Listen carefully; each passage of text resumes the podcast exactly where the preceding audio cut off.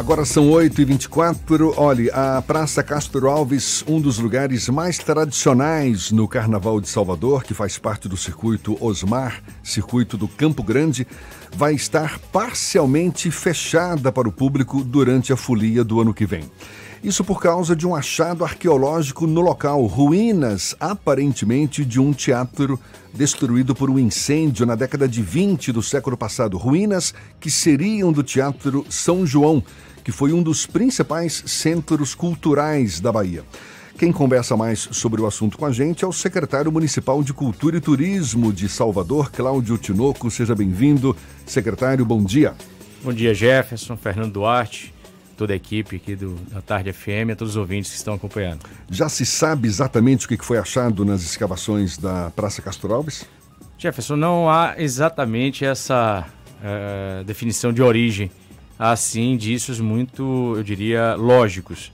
É, me permita antes até reforçar com seus ouvintes é, esse, essa notícia, esse aspecto que é importante tem repercutido nos últimos dias nós estamos fazendo uma execução, realizando a execução de uma obra importante, que é uma obra de requalificação desde a Casa de Itália, na Avenida 7 toda até a Praça Castro Alves. Para que nós iniciássemos esta obra, nós precisamos é, apresentar ao IFAM um plano de arqueologia, tendo em vista que toda essa região está dentro de um sítio histórico importante da cidade e é, essa, arqueo, essa prospecção arqueológica é mais do que uma exigência é uma necessidade exatamente para que as obras não avancem sobre é, possíveis achados, estruturas, artefatos, enfim. E é claro que contribua também como prospecção arqueológica a todos os estudos, pesquisas e as melhores referências em relação a esses fatos históricos é, nós já sabíamos que teríamos um machado ali, teríamos, é, iríamos encontrar estruturas. Por causa da existência do antigo Teatro São João. Exatamente. E isso em cima das pesquisas históricas, né, documentais, a gente já sabia dessa referência, não era novidade para a gente. E mais do que isso, nós usamos uma tecnologia por georradar. É um equipamento que como se fizesse um escaneamento do solo, do subsolo, né? E esse, esse levantamento já apontava que a gente encontraria ali estruturas. Tudo isso vem sendo acompanhado pelo IFAM. A gente tem uma equipe de arqueólogos, arqueólogos contratado, muito competente. E é claro, à medida que ela foi se abrindo através das escavações, surgiu então aquilo que o nosso olhar não podia ainda é, presumir, né? E a gente ficou muito bem assim impactado. É, imediatamente nós reunimos todas as equipes envolvidas e quero agradecer aqui ao IFAM e, sobretudo, a decisão política do prefeito, né, no sentido de que é, essa estrutura ela possa ser incorporada a esta requalificação da Praça Castro Alves, é, mais do que fisicamente, ocupacional também, né? Mas o que tinha que ser achado já foi achado ou as escavações elas continuam? Escava... Existe a possibilidade de novas estruturas ali ainda? As escavações continuam, né? Ela, inclusive, não é só as estruturas de um possível palco, uma fonte que pode ser até anterior ao teatro, são João, teatro que foi é, iniciado a construção em, 2000, em 1806 é, e só exato. foi inaugurado em 1812. Início então, do tá, século XIX. A gente está falando de mais de 200 anos. É. Então, é, a gente já identificou nas escavações também alicerces que provavelmente são, sim, do antigo Teatro São João naquela região. Fica ainda a dúvida se essa estrutura é, ela seria interna é, do teatro, né? É, se ela era anterior ao teatro, e é, existe essa possibilidade, por isso mesmo a gente está estendendo toda essa avaliação técnica em campo, mas também é, fazendo uma pesquisa até primária nos arquivos do Arquivo Público Municipal e ouvindo muitas pessoas. É muito importante que a sociedade participe. Nós temos muitos historiadores, muitas pessoas que, além dos profissionais em arqueologia, é, em é, antropólogos e tudo, que possam realmente contribuir. Então, Você estava tá falando das obras ao longo da Avenida 7, vários achados já foram registrados, não é isso? Peças, cerâmicas, enfim, é. durante essas obras. Né? É, inclusive é, algumas estruturas também bem significativas, como por exemplo as bases da antiga igreja de São Pedro. E ali na altura do relógio de São Pedro, é, a gente não sabe exatamente se seria uma fonte, um fosso. É, nós tivemos que promover escavações de até 4 metros de profundidade. É, inclusive, ali naquele ponto foram encontradas ossadas existem suspeitas de que possivelmente em reformas antigas, até mesmo porque a Avenida 7 ela é centenária, né? ela foi alargada para poder fazer uma integração do centro antigo da cidade de Salvador com a nova Salvador que se apresentava ali a partir do Porto da Barra para a Orla Atlântica.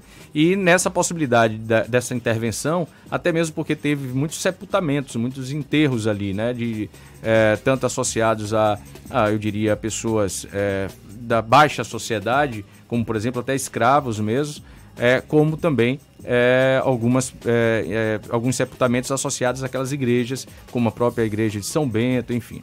E o que é mais importante, assim, é, esses achados todos estão sendo catalogados, né? estão num laboratório próximo às obras, mas serão deslocados para um instituto é, em Paulo Afonso. Essa foi uma opção que o arqueólogo, que é certificado pelo IFAM Nacional, deu né, para que a gente possa estender as pesquisas. O nosso compromisso, o que nós é, confirmamos é, com o prefeito, é que todos esses achados que precisam ficar ainda envelopados é, para que a pavimentação da avenida possa se constituir e o, a dinâmica da cidade se mantenha, a gente vai manter um programa de sinalização através de totens, através de interatividade, é, aproveitando exatamente é, esse momento dos achados para também contar melhor e, quem sabe, ser atrativos também, não só para os baianos, mas também é, atrativos para quem nos visita, até mesmo porque o grande potencial que a gente tem é pela rica histórica que, história que Salvador possui e a nossa cultura essa o achado ali da Praça Castro Alves pode acontecer como é, tem ali na Praça da Cruz Caída, que tem os alicerces da antiga Sé, pode ficar à mostra para o visitante, já que um dos focos é também atrair os visitantes para a história da capital baiana? Fernando, é, ela ficará exposta, essa decisão já foi tomada pelo prefeito e por nossa equipe, e não será como uma Praça da Sé. Eu, particularmente, sou crítico é, daquela opção que foi dada à Praça da Sé, até mesmo porque ali nós não temos nenhuma sinalização, não temos nenhuma referência para que as pessoas possam interagir exatamente com os aspectos históricos é, atrelados às bases da antiga Igreja da Sé. Mais do que isso, ao longo do tempo, é, hoje praticamente é quase como um gatilho. Tem muitos gatos ali, é, inclusive pessoas que alimentam esses gatos e não tem essa referência. Ali foi isolado. Na Praça Castro Alves, a nossa decisão, inclusive ontem, nós estivemos lá é, no local com o superintendente do IFAM, Bruno Tavares, com nossos colegas Fernando Guerreiro, da Fundação Gregório de Matos, Tânia Schofield, da Fundação Maléo Ferreira, que a gente vai desenvolver um projeto assim que as pesquisas se concluam e o relatório fique pronto, mas a gente já vai eh, conduzir isso de forma paralela para que essa estrutura ela seja incorporada é, à, à requalificação da praça. Inclusive, a perspectiva é que a gente possa, mesmo que não seja é, base do palco do antigo teatro, mas que essa referência de palco ela possa ser até de repente aproveitada. E isso fica incorporado a todo aquele complexo cultural que tem ali em torno da Praça Castro Alves, como o Teatro Gregório de Matos, o Espaço Cultural da Barroquinha, e seja mais um espaço, logicamente, aberto ao ar livre, que a gente possa ter ali, por exemplo, os recitais, é, os poetas de praça, de rua, enfim, a gente vai tratar isso como uma é, é, inovação no sentido de que ela não seja só expositiva, né, que possa ser servir de observação, mas que seja é, de volta é usado pela cidade por aqueles que por aqueles que é, é, podem produzir de forma criativa, inclusive cultura e arte. Esse é o assunto do dia continuou, mas a gente veio também, convidou ele para falar um pouco sobre a perspectiva do Festival da Virada, que começa neste sábado e vai até o dia primeiro com uma série de atrações. Como é que está a questão do turismo? Já começaram a chegar turistas em Salvador para participar do Festival de Virada? A ocupação está dentro do esperado dos hotéis? É, já começaram a chegar, sim, desde ontem. Eu comentava aqui com é, um membro da equipe aqui da Tarde FM lá fora, ainda nos bastidores, que no Natal é comum a gente ter a saída de pessoas da cidade e até mesmo a retenção daquelas pessoas que estão com suas famílias eh, nas suas origens. A partir de ontem, é, nós já começamos aí sim a crescer o fluxo de grupos de turistas que vêm exatamente numa perspectiva de passar esse período do final do ano aqui em Salvador. É, nós tivemos algumas sinalizações muito positivas no que precedeu o Réveillon. Salvador passou a ser, entre algumas plataformas digitais, um destino preferencial em busca, como destino de final de ano. E ontem nós iniciamos, o, é, ou melhor, recebemos o primeiro voo é, de uma companhia de baixo custo, vinda do Chile, para Salvador, trazendo no, é, 90% dos seus assentos é, preenchidos na aeronave. Isso demonstra realmente a, o potencial que a gente tem. Hoje, praticamente eu saio daqui para ir para o aeroporto para receber mais um novo voo é, também do Chile, é, que vem lotado através de uma outra companhia também low cost. E isso tudo demonstra é, que a gente deve ter realmente a Festival da Virada, não só como um bom conteúdo e produto para o soteropolitano, para o seu entretenimento, é, para essa virada, mas também para o turista. A nossa expectativa são de 500 mil turistas nesse período. A gente deve atingir aí, em média, no mínimo 95% da taxa de ocupação dos hotéis e 100% nos hotéis da Orla ou do entorno ali da, do Festival Virada na Boca do Rio. E é claro que aí gera uma movimentação econômica importante, Fernando. A gente tem estrutura em Salvador para receber 500 mil turistas? Temos sim. É, a gente faz um carnaval né, há algumas décadas e recebe é, um número maior até de turistas. Isso é muito interessante porque a gente só tem 40 mil leitos aproximadamente na, na rede hoteleira, no parque hoteleiro, mas a visita desses turistas, melhor dizer, a hospedagem desses turistas são, na sua maioria, em casas de parentes ou em casas alugadas. Cresceu muito o número de é, aluguel de imóveis nas plataformas digitais, sobretudo, mas casa de parentes, casa de amigo. Até mesmo porque é, cerca de 60% desses turistas são intra-Bahia. É o pessoal que vem do interior do estado e normalmente tem aqui um local para se hospedar. A grande maioria, né? A grande maioria, né? Você vê quando alguns artistas, até durante o show, ah, não, quem é daí do, do, Rio de Janeiro, São Paulo, da Bahia, do interior. Você vê aquela é, é, projeção assim das pessoas acenando. Então, essa é a característica. É como, por exemplo, o Rio de Janeiro, que diz que recebe mais de um milhão e meio de turistas nesse período, não tem hotel para tudo isso. Então, essa é a lógica.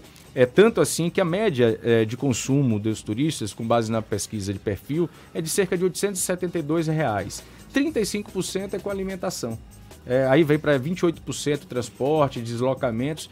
É, a hospedagem é um percentual menor, chega acho 14% na média, exatamente porque a maioria não está gastando com hospedagem. Entendi. É, a prefeitura preparou algum tipo de receptivo especial para o turista que está chegando para o Festival Virada Salvador?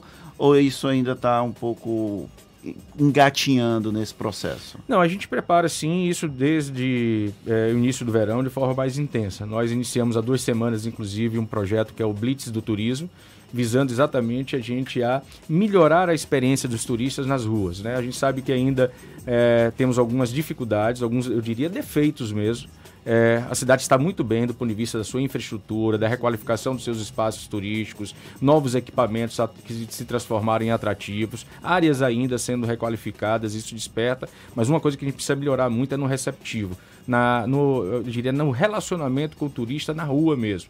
Então, as pesquisas mostram ainda uma insatisfação com o assédio, seja daquele vendedor de souvenir, seja de uma baiana de receptivo que muitas vezes quer cobrar de forma, inclusive, agressiva por, por uma foto que o turista tira no farol da Barra ou ali no centro histórico. Então, a Blitz do Turismo tem esse viés de que a gente, mais do que estar nos postos de informação, como no terminal de cruzeiros, como é, no elevador Lacerda, na Barra, no, no próprio aeroporto, é, é, a gente está diretamente vivendo a experiência que o turista vive na rua e por isso mesmo essa é uma inovação para esse verão que eu espero, junto com todos os meus colegas integrados sob a liderança do prefeito, poder oferecer ainda uma experiência melhor. Tinoco, para a gente encerrar, queria aproveitar uh, o incêndio que destruiu o monumento à cidade de Salvador, aquele monumento de Mário Cravo. O que está decidido? Vai ser reconstruído? Já se sabe quem que vai fazer a reconstrução do monumento ou não? Será reconstruído, sim, Jefferson. É, essa decisão foi imediata por parte do prefeito.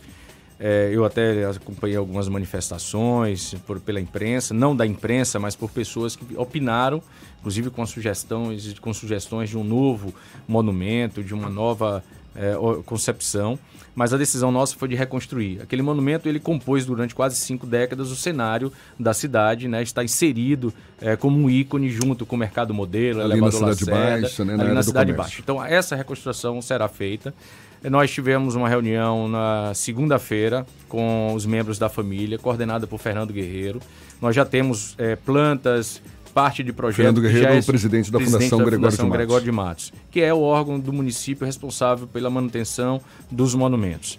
E agora em janeiro a gente já deve lançar o edital para contratar a empresa ou a pessoa é, física que poderá, ele sim, é, fazer a execução. Você Há sabe o que, tendência... que motivou o incêndio?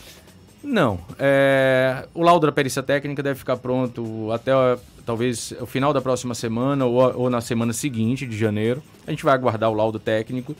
Eu estive lá pessoalmente acompanhando. É, existem diversos indícios e a gente gosta muito de ser transparente sem precisar especular. Né? Ali tinha, naquela área do, do monumento, nós achamos isqueiros, achamos fios queimados, achamos muitas roupas é, e alguma, alguns materiais que é, sinalizam para uma possível presença de pessoas que de rua, né? Então a gente não quer aqui apontar, tenho lido várias opiniões, gente falando que foi um crime, que foi nós não queremos aqui especular sobre isso. O mais importante é garantir a recuperação, né, a reconstrução, mas mais do que isso, é também despertar para todos nós, sejam instituições públicas, seja a sociedade, a necessidade que a gente tem de que esses espaços eles possam ser melhor frequentados. Quando a prefeitura chama a população para o centro, ou vem para o centro, criando ali durante o final de semana no comércio uma série de atividades, é no sentido exatamente da gente fazer com que a própria população de Salvador é, frequente passe a conviver nesses espaços e esse conviver, essa nova convivência ela traga um ciclo virtuoso no lugar desse ciclo vicioso. Ali o centro histórico, o centro antigo de Salvador precisa de um cuidado especial hoje nesse sentido que é de uma ocupação que não está eu diria, digna para as pessoas que ali vivem, né, que são dependentes, que são é, estariam ali é, é a, a, a, parte assim da sociedade, mas que precisam de atenção com políticas públicas mais eficazes. Secretário Municipal de Cultura e Turismo, Cláudio Tinoco, muito obrigado pelos seus esclarecimentos. Um bom festival Virada Salvador para a partir de amanhã e um bom dia também. Muito obrigado, Jefferson, Fernando, a todos. Desejar também a vocês não só o meu agradecimento, mas também um feliz ano novo, feliz 2020 para todos.